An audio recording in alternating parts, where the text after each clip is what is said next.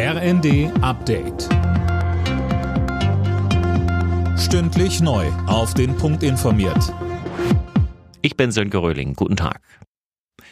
Die Hochwasserlage hat sich in einigen Regionen Deutschlands weiter zugespitzt. Besonders dramatisch sieht es weiterhin in Niedersachsen aus. Dort sind über 100.000 Helferinnen und Helfer im Einsatz, um etwa Hausmauern oder Deiche zu schützen.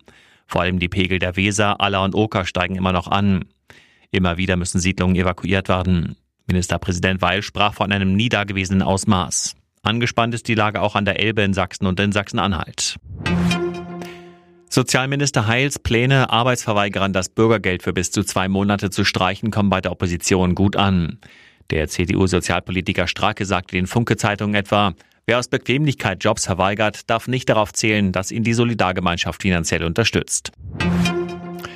Längere Praxisschließungen in Deutschland. Damit droht der Chef des Ärzteverbands Virchow-Bund Heinrich jetzt in der Rheinischen Post. Laura König berichtet. In dieser kurzen Arbeitswoche sind ja schon einige Praxen zugeblieben. Sollte sich beim geplanten Gipfel mit Gesundheitsminister Lauterbach am 9. Januar keine Bewegung abzeichnen, werden die Praxen danach für eine ganze Woche schließen, sagte Heinrich.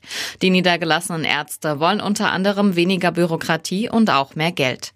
Der Minister findet die Forderung nach höheren Honoraren unbegründet und kritisiert die Streiks.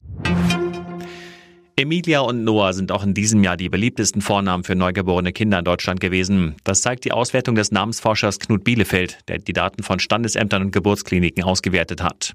Ebenfalls beliebt waren demnach die Namen Emma, Matteo, Sophia und Elias.